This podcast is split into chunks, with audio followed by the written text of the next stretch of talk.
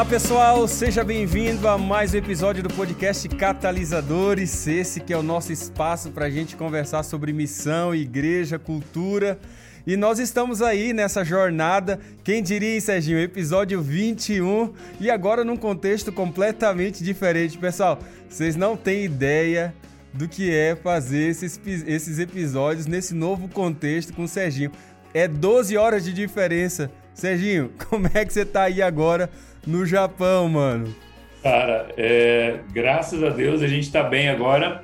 Foram é, dois meses aí de transição desde a nossa chegada até a gente estar tá na casa onde a gente agora está morando, né? A gente estava num apartamento temporário por um mês e meio e aí até vir para cá e se instalar e a mudança parece ser simples, né? Porque a gente só tinha mala mas é, para para pensar que você tem que começar Cara. com tudo do zero, né? Então a gente teve que comprar Cara. móveis, é, alguns é, novos, né? As viagens pro, pro IKEA, não sei se tem IKEA aí no Brasil, mas é uma loja de móveis aqui que não é mais tem, não tem. É mais barato, né?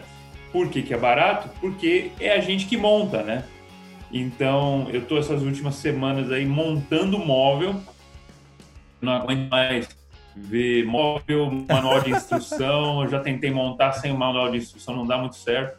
Então a Raquel, minha esposa, ela tem me supervisionado para não fazer essas besteiras, né?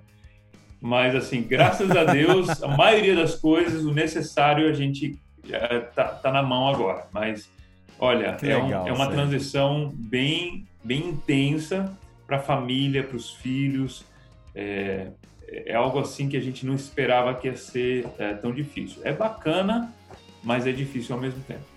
Eu imagino, Sérgio, esse dia você estava me mandando, você estava no mercado e tal, você estava mostrando assim uns vídeos e tal, de uns negócios interessantes e tal, que você via nas prateleiras assim, eu acho que você até salivou a boca assim para comer assim, né? Comida do João Batista?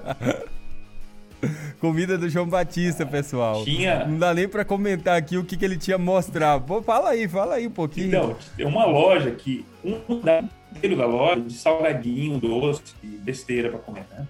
E tinha um, um, canto lá que era só insetos é, para comer, pai, né? Tipo assim, batatinha frita, só que é uma minhoquinha frita, entendeu? Uma barata ou um besouro. Ah, e tinha gafanhoto lá, né? Então, pensei, Nossa, o João Batista cara. ia fazer a festa aqui, mas, mas a gente sabe que o, o gafanhoto lá do, do João Batista era alfa, alfarroba, não é? Era a hora Sim, claro. Então, pessoal que... Eu conheci um rapaz aqui também que gosta, queria muito ser como o João Batista, Aí num programa de JA, ele falou assim, ó, quem quer ser igual ao João Batista, vem comer o gafanhoto. Tinha gafanhoto lá. O cara engoliu a seco o negócio. e aí depois meu leu Ellen White falando que era alfarroba. Falou, meu, comi o negócio do nada, por nada, né? Loucura. Loucura. Tem muita gente, Serginho, que é, não sei se pegou essa realidade que a gente já comentou nos outros episódios aí, da razão porque você está no Japão. Eu acho que vale a pena uh, voltar essa pegada novamente antes da gente introduzir o assunto uh, desse episódio que tenho certeza que vai ser super útil para todo mundo dentro dessa jornada que a gente está junto aí, né? Sim, a Conferência Geral da Igreja Adventista do Sétimo Dia, é, eles votaram um projeto especial na cidade de Tóquio, que é a maior cidade do mundo, né? Região metropolitana de Tóquio é 42 milhões de pessoas.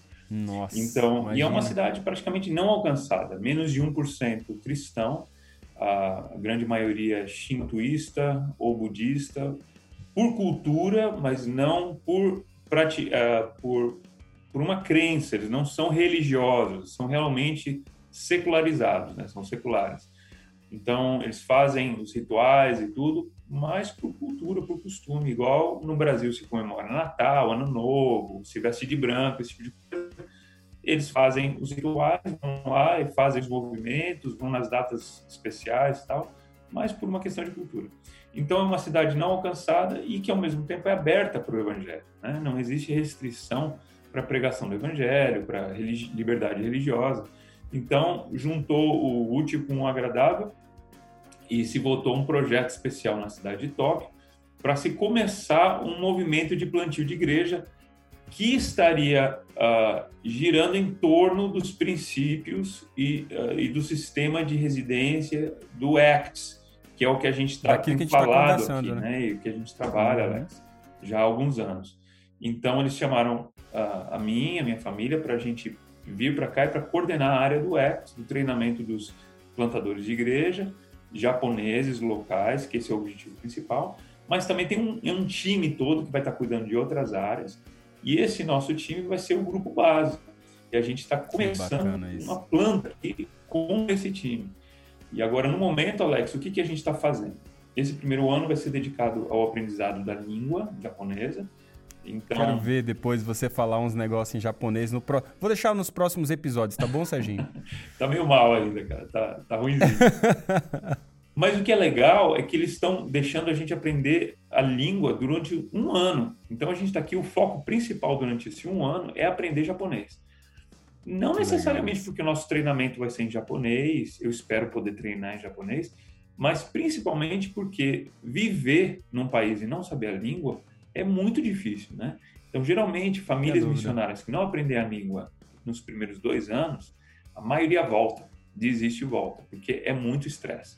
Né? Então, a gente vai estar tá aprendendo a língua ah, esse, esse, primeiro ano e, ao mesmo tempo, já fazendo discípulos. E eu espero poder contar algumas histórias aí. Eu já, já tenho aí uns quatro ou cinco amiguinhos ah, que eu acabei fazendo. Cara, Dois são americanos, é um americano, um francês, e os outros uh, três são japoneses mesmo. É, e, e, Deus tem aberto portas para a gente uh, se conectar com essas pessoas e usando realmente o método de Cristo não tem não tem erro em qualquer contexto não, é transcultural é, com língua sem língua é, a, a, coisa acontece então é, eu espero poder estar compartilhando algumas dessas histórias aí no futuro mas é mais ou menos isso Alex Cara, e eu acho que isso tem muito a ver, Serginho, com aquilo que a gente já comentou aqui, né? Dessa, desse processo de encarnação, de fazer amizade, de se relacionar, usar o método de Cristo. É só você revisitar alguns episódios aí atrás que a gente falou isso. O Serginho tá em loco aí dentro de um contexto onde tem que começar do zero, né? E basicamente não tem nem assim muita gente adventista para desenvolver isso aí. E é fundamental você desenvolver relacionamentos profundos que vai daí surgir, brotar esse grupo base que vai ter japoneses que, que inicialmente ainda não são batizados, mas gente que está disposta a vivenciar relacionamentos profundos e nesse, nessa vivência vai encontrar Cristo, né? Porque Cristo faz parte da nossa vida. Em algum momento vai ter perguntas e você vai responder. Isso é, isso é o mais legal, é fantástico. Quando você me enviou aquela foto já se conectando com japoneses, aqueles que ainda conseguem dialogar um pouco de inglês, cara, é, é, como se a gente estivesse revivendo todos os nossos diálogos, tudo aquilo que a gente já passou e vendo isso na prática acontecer num contexto tão difícil como é Tóquio, que é um dos maiores desafios que a igreja adventista tem no mundo, né? Sim, Se sim. pensar que são 42 milhões de pessoas, gente, isso aqui é quase o dobro de São Paulo e a grande São Paulo juntos, né? Hum. É muita gente. É muita, muita gente. gente. É muita gente. Mas olha, eu, eu, eu sim. Eu, eu, vejo o seguinte, Alex, as nossas orações têm sido de uh, Deus abrir as portas para a gente poder se conectar com as pessoas, né? É isso que Paulo fala, né? É, faça, aproveite cada oportunidade, uh, ande com sabedoria para com os que estão de fora, aproveite cada oportunidade, que a sua conversa seja temperada com sal, para que você possa responder, para que você uh, saiba como responder. Então, é, é isso, essa é a nossa oração, para que a gente possa andar dessa maneira, que para a gente possa conversar dessa maneira e que o Espírito Santo crie a curiosidade ao a gente poder compartilhar quem nós somos. Então, o fato de, de eu não ser um japonês já é curioso para a geração nova, né? O, a geração mais antiga dos japoneses aqui, eles têm, às vezes, até um pouco de preconceito com o estrangeiro. Mas a nova eu geração, imagino é, os jovens e tudo, eles olham uma pessoa como eu assim e causa curiosidade. É, eu imagino, então... só olhar para você, já você é um cara exótico pra caramba. é a barba, cara.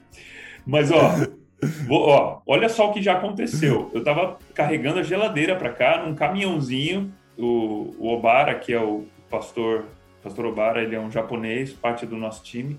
Ele estava dirigindo o caminhão e a gente carregando a geladeira para minha casa. e a polícia parou. A polícia me viu passar, viu a barba, que não tem como esconder, e pediu para parar e pegar meu documento de, de imigrante, de, de estrangeiro. Nossa, então, isso daí é interessante. Agora, é, além disso daí, existe a curiosidade também da língua. Muitos deles querem aprender inglês, querem gostar de coisa Isso é americana. É e eu sou brasileiro e americano também. E eu aproveito essa, essa é, oportunidade de dessa paixão que os japoneses jovens têm pela América. E eu e eu entro nessa daí. É inglês, aprender inglês, inglês. Então, dois dessas, duas dessas amizades aí eu encontrei num website de quem quer aprender a língua. Então, que é um website chama Hello Talk, que você entra lá e você fala a língua que você fala e a que você quer aprender. E você se conecta com pessoas que querem aprender a língua que você fala e estão dispostos a te ensinar a língua que você quer aprender. Nossa, então, eu quero aprender japonês legal. e falo inglês. E eu me conectei com Olha esses caras aí. aí que querem aprender inglês e falam japonês. Então, a gente fica se ensinando. Então, nessa daí, já tem um vindo aqui em casa é, na terça-feira que vem que e o outro na quarta-feira. E a gente já se encontrou Muito algumas bom. vezes e agora está vindo aqui em casa. Que legal. Qual o nome dessa ferramenta, Serginho? Eu acho que pode servir até para brasileiro que quer aprender inglês, quer aprender outro idioma. E eu acho que pode ser uma comunidade que, que vale a pena Sim. pessoas se conectarem nisso aí. Como é que é o nome mesmo? Chama Hello Talk. Hello Talk, né? Muito né? Bom. Hello Talk, que é o hello e, e falar. Tudo junto, o aplicativo é, é, é de graça. Você pode pagar, pra, se você quiser colocar mais línguas, que você fala ou que você quer aprender, você pode pagar, e aí tem algumas, alguns limites, assim, mas o de graça, que é o que eu uso, é o suficiente para você se conectar com as pessoas. Isso é o mais importante, né, Sérgio? É criar essa conexão. E essa conexão vai, de certa forma, desembocar nesse embrião da igreja e vai passar por todo esse processo que a gente tem visto aqui na jornada, até chegar nos momentos finais, que é o que a gente está chegando, basicamente, aí, nesse, nessa série de, de formação de líderes para a plantação de igrejas. Nós chegamos aí no episódio 21, Sérgio. Você tem noção que disso? Isso? E a gente já passou por tantas experiências aí ao longo do, do tempo.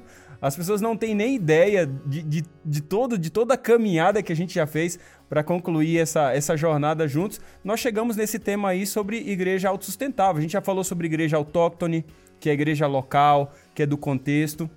E agora a gente está falando dessa igreja autossustentável. A gente já falou também sobre igreja autorreplicável.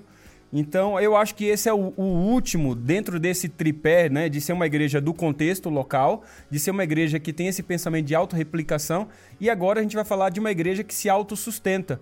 A gente percebe que essa é uma dificuldade de algumas igrejas, exatamente fruto desse não preparo no processo da formação da liderança, no pro processo do preparo também da abertura do culto público. Essa igreja ainda, se não trabalhou esses elementos, eu acho que esse episódio de hoje tem tudo a ver com isso aí, porque a gente vai falar como que a gente tem essa igreja que não depende de contextos externos, ela depende unicamente dela e ela também canaliza os seus recursos, o investimento dela para a plantação de novas igrejas e também para a formação de líderes.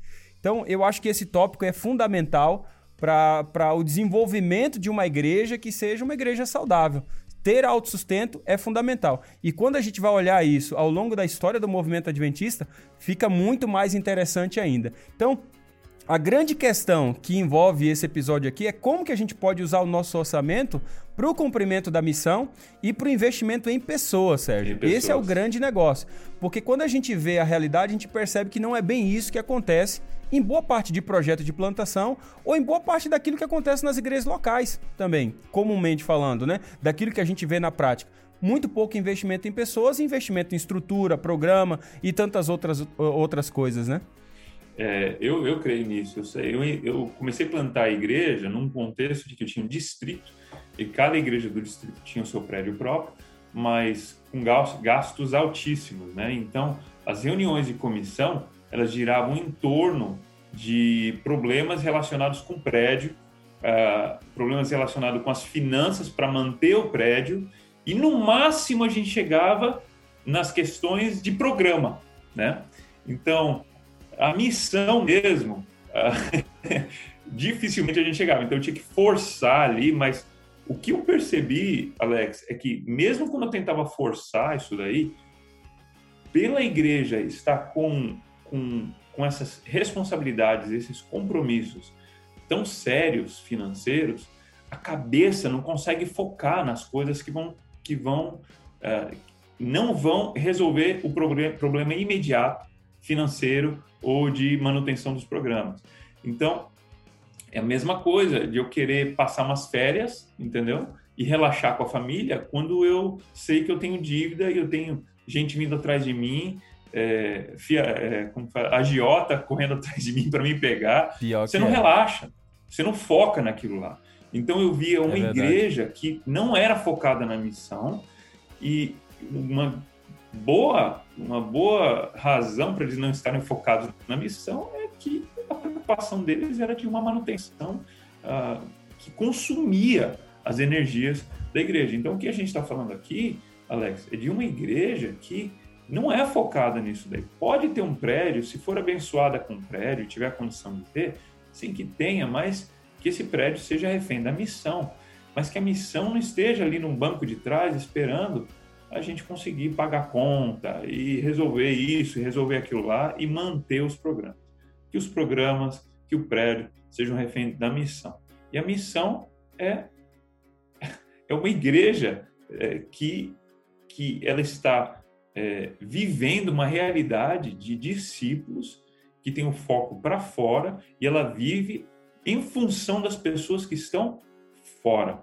Então, tudo que acontece ali ela acontece para o benefício de quem não está ali. Olha a eu diferença acho, daí.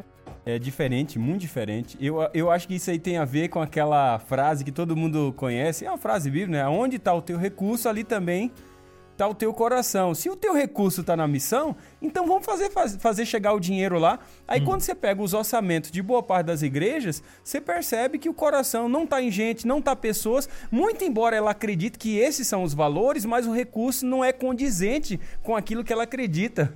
Eu não sei se você percebe isso em alguns contextos, eu vejo isso muito quando eu pego os orçamentos das igrejas e vejo que a maior parte do recurso está sendo investido em programa, evento, mas principalmente para manter estrutura. E aí Sim. você vai ver o dinheiro que fica para evangelização, o dinheiro que fica para formação de gente, de líderes, discípulos que fazem discípulos, é muito pouco. Aliás, Serginho, eu tenho uma percepção de que cada vez mais as pessoas têm muita dificuldade, elas têm muita dificuldade para como investir o dinheiro em gente, em pessoas parece que é muito etéreo, assim, a maneira de como que a gente investe em gente. E aí muita gente acha que investir em gente é investir em camiseta, brinde, é investir em, em um local, é investir... E não necessariamente isso é investir em pessoas. Você pode ter um monte dessas coisas e não investir em gente. Eu acho que a gente vai encontrar esse paralelo muito claro no Novo Testamento. Você vai ver que tem igrejas que são autossustentáveis, mas tinha igrejas que não eram autossustentáveis. E talvez o exemplo mais marcante de todos é a igreja de Jerusalém. Cara, isso aqui é chocante porque é a igreja que dá início para o movimento, mas ela, em algum momento da caminhada dela, ela perde esse foco de expandir, de multiplicar a liderança, de liberar líderes.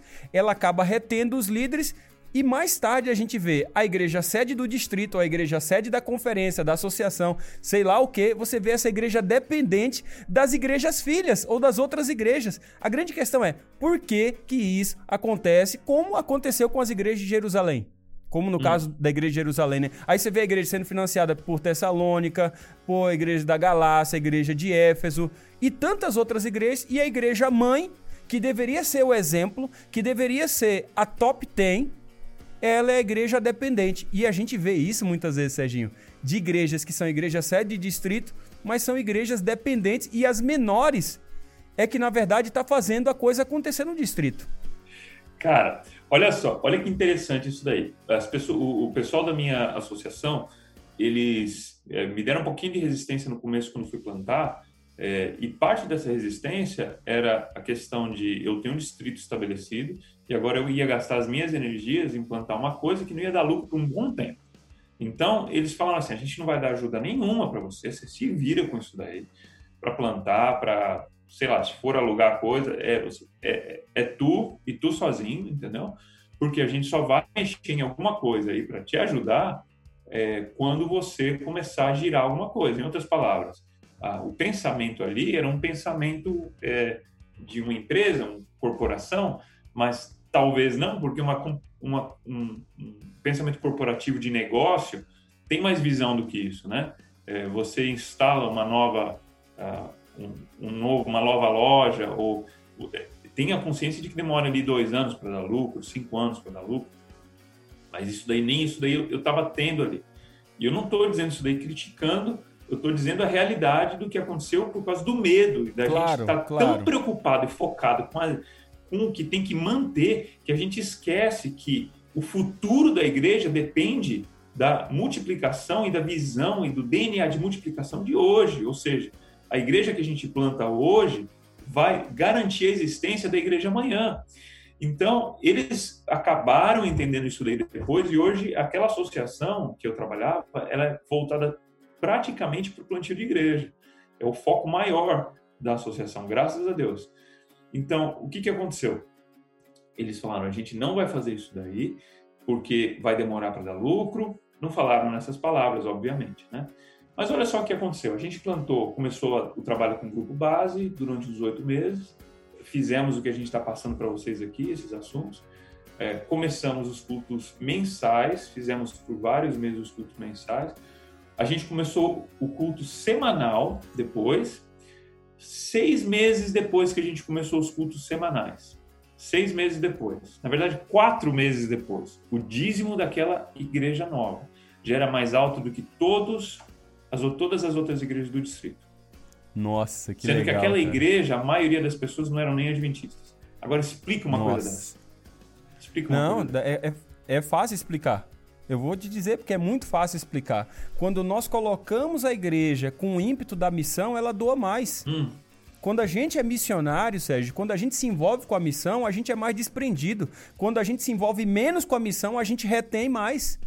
E por isso que Paulo vai fazer essa lógica muito clara, muito clara mesmo, de que as igrejas que estavam enviando missionários eram as igrejas que estavam financiando Jerusalém. E por que, que Jerusalém estava sendo financiada? Porque ela não estava liberando os seus para expandir o movimento. Você vai ver que a maior parte dos discípulos ficaram em Jerusalém e a igreja empobreceu. Hum. Paulo tinha que ficar arrecadando donativos nas outras igrejas para mandar para a pobrezinha da sede mundial da igreja cristã porque ela estava pobre. Por quê? Porque ela havia retido a sua liderança, ela não havia pensado em expandir e agora Paulo expande o movimento, arrecada alimentos para mostrar para Jerusalém de que essas igrejas elas estão sendo autossustentáveis e elas estão fazendo expandir o movimento porque elas têm o ímpeto em enviar os seus líderes, multiplicar a liderança, compartilhar o que tem e não simplesmente reter.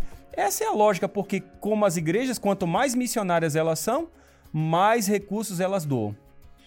É, e eu, o, o, agora não, não, me lembro onde está esse verso no Antigo Testamento, não se é, bom, não vou tentar, que é jogue o seu pão sobre as águas, né? E ele vai voltar para depois de muitos dias o acharás. Cara, isso é um verso que tem tudo a ver com a missão. Isso daí vai um pouquinho além da missão local. Por que, é que igrejas? É, então, por que, que igrejas é, iriam investir na missão, por exemplo, uh, fora do país, né? Além da missão local. Então, eu tenho uma igreja que é, eles estão querendo ajudar na missão aqui do Japão. E já, já estão ajudando. É, como igreja, e eles estão pensando, a gente sabe que isso é uma coisa de fé, porque você não, não, não é uma lógica, assim, não, vai ter um retorno. Não. Você está jogando esse, essa doação para a missão que está do outro lado do mundo mas Deus já está abençoando eles e fazendo milagres na, naquela igreja lá de uma maneira assim. Estou fazendo propaganda para fazer doação para o Japão, tá? Eu estou falando. é, pode fazer para qualquer doar, lugar. claro. Né? Pode Aonde doar. Deus guiar a igreja. Mas é a ideia de que a gente faz isso não para ter um retorno, mas simplesmente porque Deus ele vai abençoar a gente, né? É, é, a, é fé de que quem, pro, quem vai prover para a gente é Deus. Então, a igreja autossustentável que a gente está falando aqui não é uma igreja que cuida de si mesma financeiramente, mas uma igreja que cuida da comunidade, que uma igreja que está cuidando da próxima igreja e uma igreja que está cuidando de líderes que nem vão ficar lá. Então, quando você para para pensar nisso, é louco, é totalmente contra-intuitivo, é bem diferente, contra-cultural e contra qualquer coisa, porque o, o, ímpeto e a direção da, dos fundos e das finanças é para fora, assim como as pessoas, assim como a ação das pessoas. Então, como que aquela igreja ela vai se sustentar? terminando a historinha da nossa igreja, que em menos de seis meses já estava autossustentável, é, em dois anos a gente tinha quase 60 mil dólares em caixa. Estou falando o número para saber mesmo. Nossa, e o que, que a gente gastava com, com, aquele dinheiro lá? A gente não gastava com prédio, praticamente a gente alugava, mas a gente poderia, qualquer pessoa na comunidade, qualquer projeto que a gente quisesse investir, sempre tinha dinheiro. É, qualquer treinamento que a gente precisava fazer. Sempre tinha recurso para mandar. Eu todo ano levava meus meus líderes, às vezes era 10, 14, já cheguei a levar 16 líderes para a Flórida para fazer fazer parte do Exponential. Então, para essas coisas, desenvolvimento e, e, é, e ajuda na comunidade nunca faltava. E para as próximas igrejas que a gente acabou contando dali, também nunca faltou. A gente nunca precisou pedir mais dinheiro para ninguém. Então, é o ímpeto para fora, não só de pessoas, recursos, talentos, mas também das nossas finanças. Sabe, Sérgio, você falando isso aí, cara, a gente vai percebendo mais ou menos um padrão que vai se formando para essa igreja que tem essa mentalidade de autossustento. A gente vai vendo que essas igrejas, elas são igrejas que são plataformas de envio, são literalmente plataformas de envio, porque elas não enviam só recursos, elas enviam pessoas também. Sim. Tá? E isso é muito interessante, são igrejas que elas enviam missionários e não esperam a associação ter que dizer para elas, ou a conferência dizer para elas o que elas têm que fazer, porque essa iniciativa é da igreja local. Essa iniciativa é da igreja local, é ela que especifica essa realidade de pensar recursos e pensar pessoas para serem enviadas. Outra coisa que essa igreja trabalha é que essa igreja ela tem um plano de envio de recursos para a missão que é para fora. Foi isso que você começou a falar aqui. Essas igrejas têm um ponto que é muito interessante. Elas enviam os seus melhores líderes, Serginho. Às vezes a gente não quer liberar os melhores líderes, mas eles estão pensando na multiplicação do movimento. Eles não estão pensando em reter o movimento e segurar para eles. Eles enviam os melhores líderes, preparam esses líderes e os envia para a missão para expandir o movimento. E tem uma outra coisa muito interessante que a gente percebe. Deus começa a abençoar essas igrejas que investem nas pessoas e não somente nos programas e nos eventos. Isso. Essa realidade, Sérgio, faz com que a gente comece a criar um padrão de uma igreja que sabe usar o seu recurso não para si própria, mas para fora. E quando ela usa o seu recurso para fora, Deus multiplica. Deus multiplica porque a bênção está em não simplesmente ser abençoado, mas ser instrumento de bênção para os outros. Oh. E quando a gente instrumentaliza essa visão de enviar líderes e enviar recursos, e isso porque a gente tem uma visão de pegar parte do nosso recurso para expandir o movimento, Deus abençoa, Sérgio, e as pessoas doam mais, e isso faz com que a igreja tenha mais recursos para ser melhor autossustentável, mas também para expandir o movimento. Eu acredito muito nisso. Alex, é, imagina uma igreja que está começando, que você, é, a gente não é, nós não éramos uma planta grande, é, a gente tinha uma média de 40 pessoas no sábado de manhã, né? E mais ou menos assim, pessoas que estavam envolvidas com a gente em pequeno grupo, em outros uh, tipos de atividades que a gente fazia durante a semana, quem sabe umas 80, 100 pessoas, mas num culto assim, é, por volta de 40, num dia bom tinha 50. Uma igrejinha, né? Pequena. É, como que uma igreja dessa daí sustenta mais duas ou três ou quatro igrejas novas que estão sendo plantadas? E outra, é, algumas dessas igrejas é que a gente estava uh, que a gente estava apadrinhando não eram nem a gente plantando. A gente estava apadrinhando igrejas que estavam fora, totalmente fora do nosso contexto. Então, Alex, é a questão de, da mordomia é, Quanto aos recursos né, uh, que a gente tem, entender que a, a, missão é o entendimento da missão de Deus, é, a orientação para fora e ter a fé de que Deus vai prover para a gente. A gente cuida do negócio de Deus e Deus cuida do nosso negócio, né? Mas se a gente está cuidando do Eu próprio creio. negócio, Deus não precisa se intrometer para cuidar da gente. Então, Sim. É, eu, eu, eu não sei se eu comentei isso daí com você, cara, mas é, a gente tiveram alguns momentos que a gente, principalmente no começo, que a gente queria fazer algumas coisas, queria fazer uns projetos e não tinha dinheiro suficiente e entrou doação também de fora e gente que, que apadrinhou a gente. Então, é, é um negócio assim tão louco, tão incrível que Deus provia exatamente no momento que a gente precisava. E eu aprendi uma coisa aqui. É, é, 95% da, dos moradores, moradores de Tóquio não tem carro é, metrô, ônibus e bicicleta. Então, para ir, por exemplo, no supermercado, eu e a Raquel, a gente tem bicicleta, a gente não tem carro aqui. A gente anda bastante de metrô, mas... Nossa, que é, legal. Bicicleta é muito fácil também, né? E a gente tem uma bicicleta elétrica, aquele que ajuda a pedalar. Uhum. fiquei pensando assim, meu... É... Não é uma mobilete, viu, pessoal? Fique não, não pode ter. Não pode ter. É, é um negócio, você pedala e ele dá uma ajuda no pedal. Por que, que a gente escolheu? Agora eu vou, vou ter, me justificar aqui para o pessoal não pensar que eu sou preguiçoso. É, como é o nosso único veículo, aqui no, no verão, por exemplo, faz muito calor, é muito quente, é mais de 40 graus. Então a gente ir para, por exemplo, uma reunião na casa do pessoal do time, etc. É, a maioria das maioria da, do pessoal do time a gente vai estar indo de bicicleta. Então chega lá todo suado, não é legal. A gente carrega muita coisa do supermercado, por exemplo, compra do supermercado é na bicicleta, na cestinha da bicicleta. Tem uma na frente e atrás. Então, para você ir na subida com o negócio, desanima, né? É, então, a gente fez isso daí para ser o nosso veículo. A gente faz Já entendemos, Serginho. Fique tranquilo. A gente já entendeu, já. Fique tranquilo. Mas então, uh, como que é? a gente já entendeu que você não gosta de pedalar muito e que precisa de uma ajudinha. Fique tranquilo. É, bicicleta não é o meu, meu exercício, eu faço outras coisas.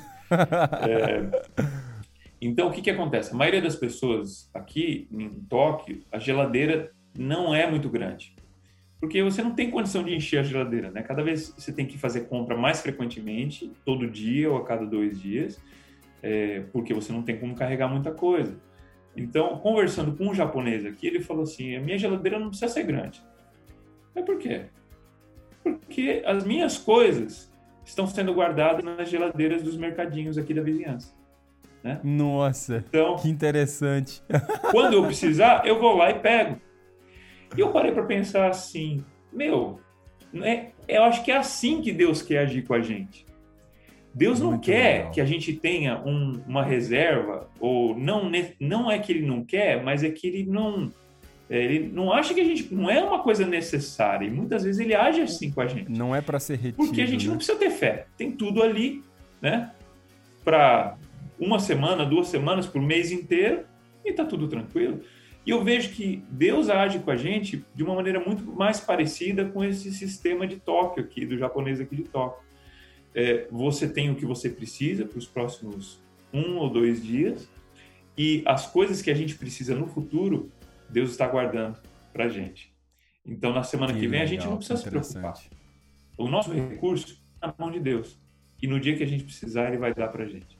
Então, eu vi muito isso daí na caminhada do plantio, Alex. A gente às vezes não sabia onde que a gente ia se encontrar na semana seguinte, mas Deus sempre proveu para a gente. A gente não sabia como que a gente ia ter o recurso para conseguir tal objetivo, para conseguir abençoar a comunidade de tal maneira. Mas no momento certo, Ele sempre, sempre proveu para a gente. Isso, isso é se colocar nas mãos de Deus para ser uma igreja que também vive pela fé. Quando a gente tem um desafio grande na igreja local e a gente desafia as pessoas, elas doam mais. E também quando a gente está passando momentos de mais dificuldades, as pessoas também doam mais.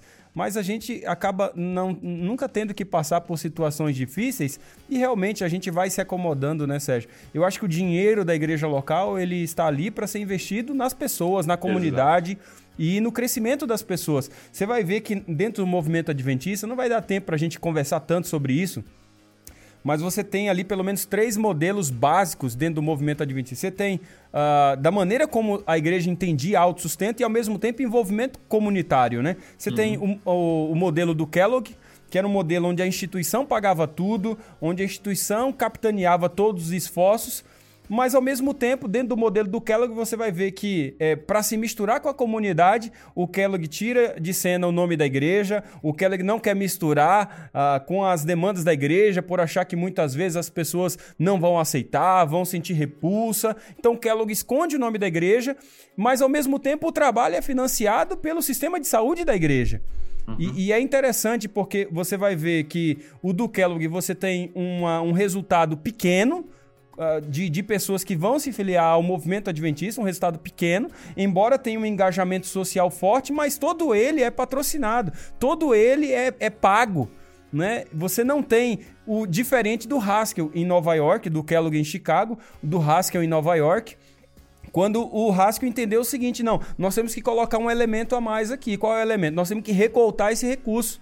Esse recurso não pode vir simplesmente da instituição e a gente receber tudo. Não, nós temos que buscar esse recurso. Então, o Haskell recoltava o, recurso e assim pagava as pessoas que trabalhavam no engajamento social, em dar cursos e assim por diante.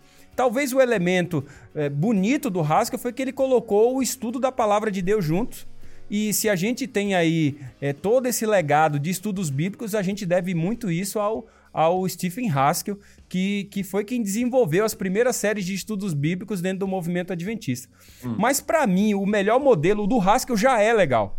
Mas para mim, o modelo mais top mesmo é o modelo do John Tyndale e do John Corliss. Esses, eh, principalmente John Corliss, que acompanhou Ellen White como evangelista junto com ela, tanto na Austrália, mas também quando, re, quando ela retornou da Austrália e foi para a Califórnia, ali dentro de São Francisco, você vai ver um movimento acontecendo. E esse movimento é, é o movimento da colmeia de São Francisco.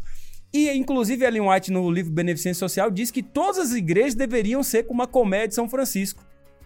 O que, que tinha nessa colmeia, Serginho? O que tinha nessa colmeia é essa mentalidade que a gente está conversando. Pra você ter ideia, o John Corlese e o, e o John Tyndale, eles também faziam recolta, só que ao invés de pagar para as pessoas, eles recoltavam também gente. Eles não recoltavam simplesmente recursos financeiros, eles, recol eh, eles recoltavam recursos humanos, pessoas que pudessem dar o seu tempo de maneira voluntária para participar desse engajamento comunitário e assim desenvolver um verdadeiro sacerdócio de todos os crentes. Uhum. E a grande questão é que ele pegou um pouco desse legado do Stephen Haskell, de estudo bíblico. Então o que, que você tem aqui? Você tem abundância de recursos, você tem abundância de recursos é, financeiros e você tem um forte engajamento comunitário com o estudo da Bíblia.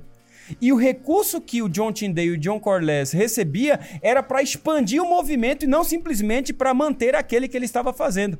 E isso fez com que a Colmeia de São Francisco se tornasse uma referência para todos nós.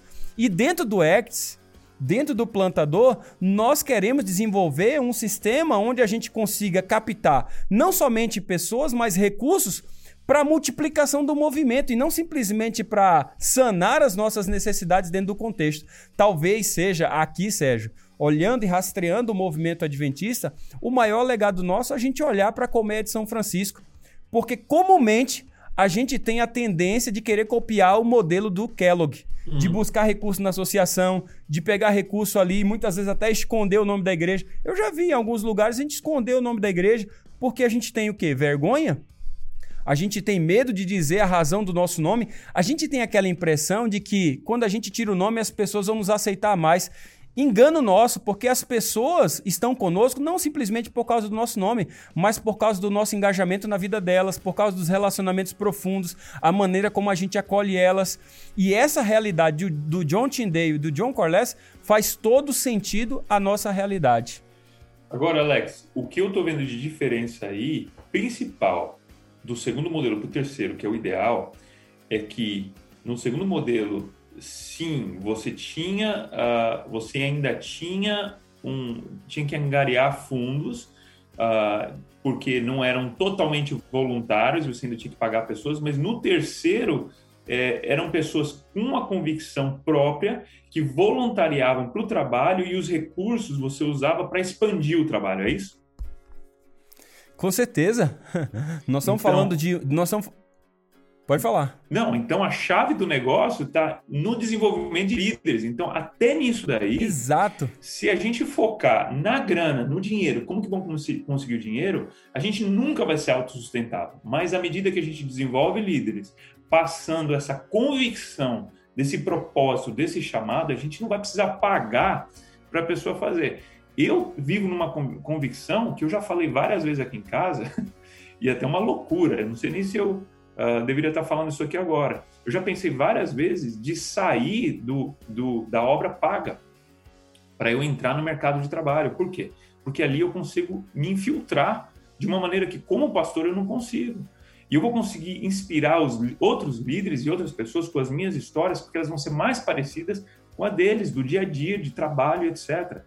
Então, até nesse momento, Deus mostrou que não é para você estar fazendo isso daí, mas às vezes eu tenho inveja das pessoas que estão no mercado de trabalho com uma convicção de que eles são discípulos, que eles são é, que são é, chamados por Deus para estar ali e fazer algo que é uma convicção deles, é um propósito. E o, os fundos que entram não vai para pagar essas pessoas, vai para realmente expandir o trabalho. Existem três coisas que eu vejo num movimento desse daí, o, o Alex. A primeira uhum. coisa são igrejas que não vão depender da associação.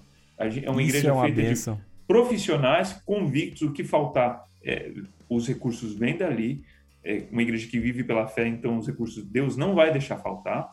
A segunda coisa é que é uma, uma igreja onde pelo menos 50% do uh, orçamento não está dedicado para o prédio. Uh, nas nossas plantas, Isso é muito importante. que a gente gastava com prédio não chegava nem a 20%. Eu não lembro Nossa, direito isso é um número, sonho. mas era muito pouco. É, isso é um sonho. E a, e a, terceira, o terceiro aspecto são igrejas onde a maioria dos seus recursos, ou grande parte dos seus, recursos, é investido na comunidade. Então, essa é a igreja do, do Novo Testamento, essa é a igreja que realmente vai fazer diferença e vai alertar as pessoas para um cristianismo que faz sentido, é autêntico e faz sentido. Então, num contexto é, secular onde eu estou, qualquer, for, qualquer coisa fora dessa realidade não é interessante para ninguém, é mais do mesmo. Eu acho que você falou, assim, para a gente terminar aqui, esse, esse, episódio. Eu acho que você falou algumas coisas aqui que foi muito interessante. É, quando a gente vê que as igrejas têm que depender muito da associação, isso mostra um pouco do, da realidade dessa igreja. Nós não queremos igrejas que fiquem independentes da associação, tem que pagar aluguel para fazer qualquer programa, tudo tem que pedir associação. Nós queremos que essas igrejas sejam autossustentáveis, para que elas tenham vida própria. Mas é muito interessante quando pelo menos a metade do recurso não está sendo investido no prédio, na manutenção do prédio, porque na maioria das vezes, Sérgio, quando a gente pega o recurso e a gente vê que 70, 80% é investido no prédio, o que sobra para que os ministérios possam atender a comunidade? Não, o que sobra ainda, Sérgio, é para atender as demandas dos ministérios internos de dentro do prédio.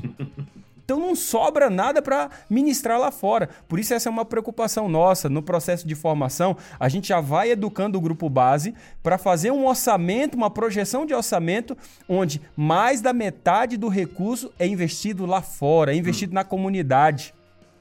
As ofertas que são tiradas são destinadas para os ministérios sim internos, mas na maioria para os ministérios que acontecem fora. E aí há um ponto interessante de que a gente educa a igreja a fazer um plano de oferta já para a próxima planta, Sérgio. Hum. E é muito bonito, eu vi isso na inauguração de um culto público da igreja aqui em Joinville, de uma igreja que a primeira oferta que ela tirou não foi para ela, a primeira oferta que ela tirou do primeiro culto dela foi para a planta que ela estava engravidando naquele ah. dia. Coisa fantástica. Essa é a mentalidade, sabe? E isso ajuda a igreja a focar não somente nos seus ministérios internos, mas também nos seus ministérios externos. Eu, eu quero terminar aqui, eu anotei pelo menos duas coisas que para mim são fundamentais, que servem como desafio para nós. Primeiro, é entender que mordomia não é só dinheiro, sabe, Sérgio? Uhum. Mordomia não é só dinheiro, mas é a vida toda da gente. E quando a gente dedica a vida toda, a gente também dedica dinheiro para Deus, para expandir o movimento dele. Então, a gente pode colocar um pouco mais naquilo que é para expandir o movimento, principalmente se o foco é para fora. Uma outra coisa é para a gente começar a pensar a criar um orçamento básico e mesmo antes da gente ter um culto público e nesse pensamento já indo investir pensamento de investimento em novos líderes, na plantação de novas igrejas e nos ministérios que acontecem fora do prédio. Quando a gente tem essa mentalidade, a gente vai começando a segmentar, bem, de quanto que a gente quer partir? Poxa, a gente pode colocar aqui então para a gente ter 30% no prédio ou 40% no prédio e os demais a gente vai colocar aí para formação de liderança 10%, 20%. Nós vamos destinar mais 10% para a plantação da nova igreja, já fazer aí um caixa como se fosse um enxoval para a nova criança que vai nascer. E o restante a gente vai colocar nos ministérios externos e no ministério interno da igreja. Sérgio, quando a gente cria essa maturidade no orçamento, a igreja é muito mais viva. E aí a gente vai percebendo de que a gente vai também alterando, através dos recursos e como eles são aplicados, o sistema da igreja operar. Mas eu acho que para isso aí a gente tem que ficar para o próximo episódio, né? Sim. Exatamente. No próximo episódio a gente tocar nessa realidade de como que a gente pode ter uma igreja que opera um sistema que vivencia discípulos que fazem discípulos porque ela entende também o uso do seu recurso. Exato. Eu, sinceramente, Sérgio, eu quero deixar aí sua última palavra e depois a gente acaba esse episódio, porque a gente foi longe nele aqui hoje, mas acho que valeu a pena você contar um pouquinho lá da realidade do Japão para a turma aí, para que eles possam ter uma noção do que, que é você enfrentar também uma realidade que não tem muito recurso para começar, né? Exatamente.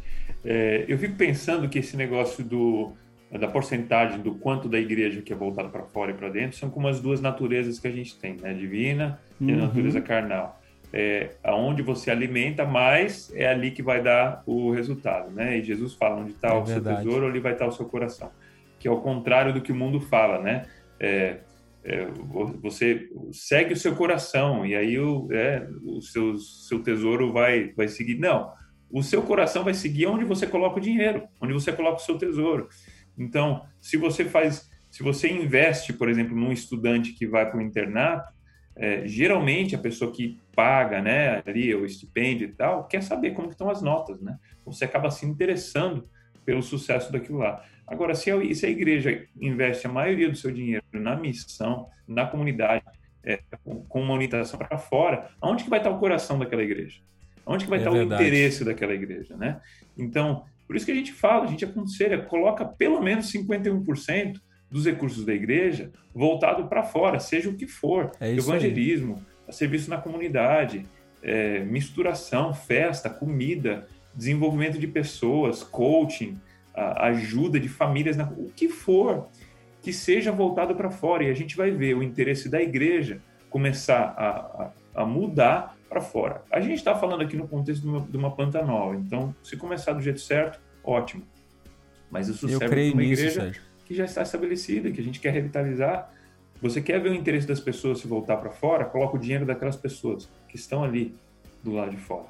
E a gente e você vai ver naturalmente, querendo ou não, o interesse delas ah, sendo mais mais para fora. Agora, colocar os recursos para fora, aí essa é outra briga, né? Que aí vai pastor, os líderes da igreja, que é uma, uma briga muito grande. Mas a gente está falando do ideal aqui, por isso que é mais fácil plantar uma igreja do que revitalizar.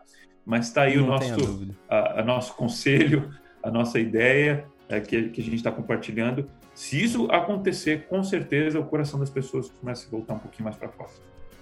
Eu creio nisso. Fica aí a dica então, pessoal. Maior parte do recurso, investimento em líderes, plantação de novas igrejas e ministérios para fora, e a menor parte do recurso para os ministérios internos e para manutenção do prédio. Eu acho que se a gente entender esse recado básico, eu acho que foi muito bom o episódio para você.